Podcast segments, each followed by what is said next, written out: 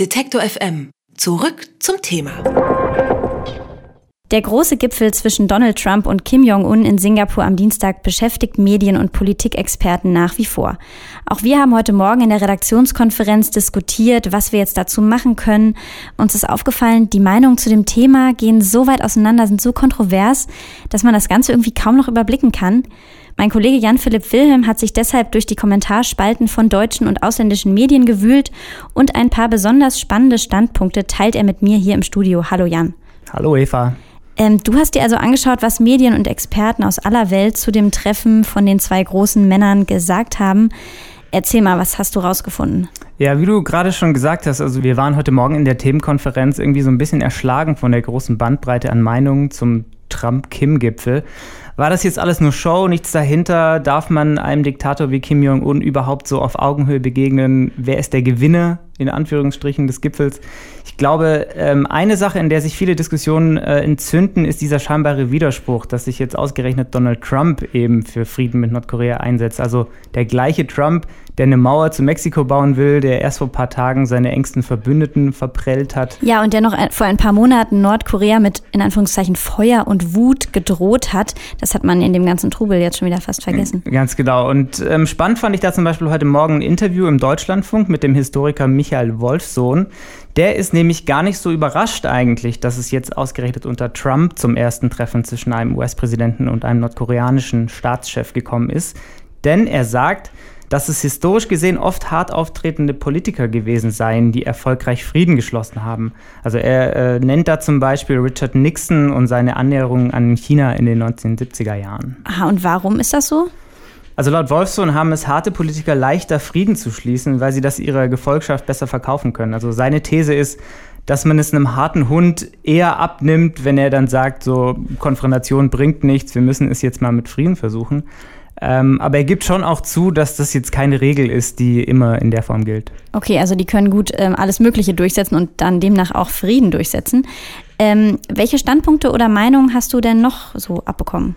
Ja, eine ganz besonders kontroverse Debatte dreht sich um die Frage, wie gut oder schlecht der Deal ist, den Trump denn da jetzt mit Kim geschlossen hat. Ähm, in Irland zum Beispiel erinnert die Tageszeitung Irish Times daran, dass Nordkorea ähm, schon mal ähnliche Zusicherungen gemacht hat wie jetzt, nämlich 1993 und dann nochmal 2005.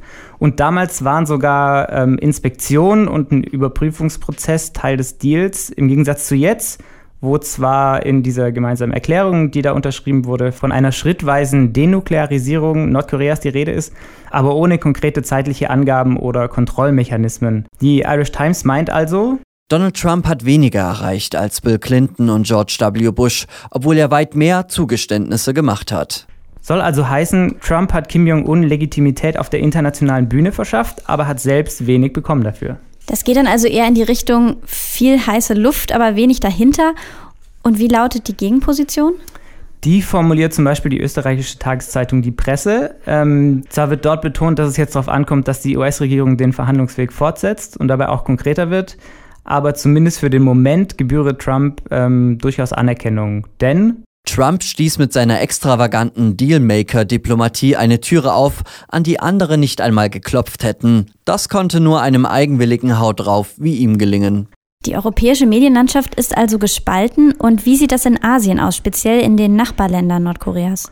Also grundsätzlich kann man sagen, dass die Länder, die unmittelbar von den möglichen Veränderungen in der Region betroffen wären, dem Ganzen doch recht skeptisch gegenüberstehen. Zum Beispiel ist die japanische Regierung gar nicht so begeistert, dass Trump jetzt per Twitter angekündigt hat, künftig keine gemeinsamen Militärmanöver mehr ähm, durchführen zu wollen.